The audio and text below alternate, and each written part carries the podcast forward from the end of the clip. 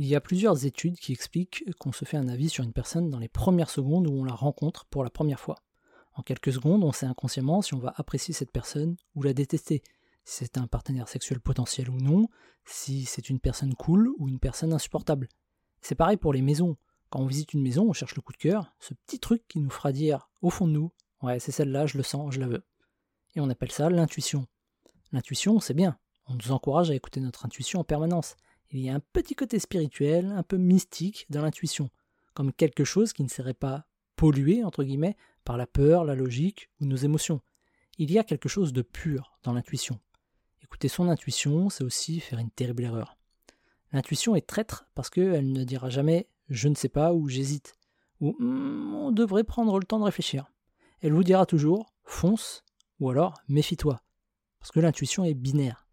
Une fois qu'on a conscience de notre intuition, c'est comme si notre décision était prise dès le départ. C'est compliqué ensuite de revenir en arrière, d'où l'importance de mettre en pause notre intuition et repousser la prise de décision. Mettre en pause l'intuition, ça permet de prendre le temps de chercher des informations supplémentaires, des informations qui vont venir confirmer ou infirmer notre intuition. On peut avoir un coup de cœur pour un appartement, mais si on écoutait notre intuition, on l'aurait acheté sur le champ.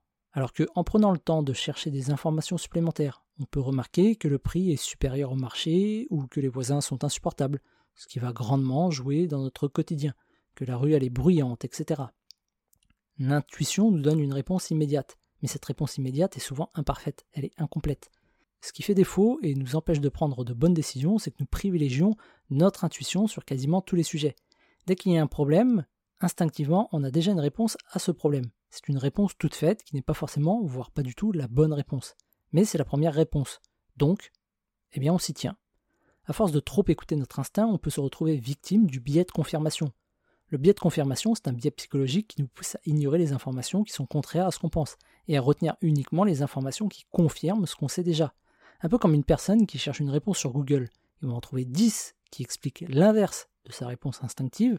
Par contre, elle va retenir la seule réponse qui va dans le sens de son instinct, même si elle est fausse. Lorsqu'on écoute notre instinct, on va retenir seulement les informations qui confirment notre instinct, et on va mettre de côté toutes celles qui ne vont pas dans notre sens, comme un mauvais filtre.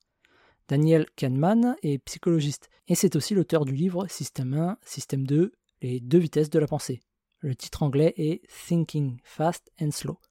La thèse de son livre est que nous avons deux systèmes de pensée. Le système 1, qui est basé sur l'instinct et les émotions, et c'est aussi le plus rapide, mais aussi le système 2, qui est plus lent, basé sur la logique et la réflexion. Si on souhaite prendre de bonnes décisions, selon lui, c'est très simple. On ne doit pas écouter notre instinct. Ça ne veut pas dire qu'il faut l'ignorer, on doit seulement le mettre en pause, le temps de faire des recherches. On doit mettre en pause notre système 1, qui est basé sur l'instinct, afin de laisser le système 2, basé sur la logique, réunir les informations nécessaires.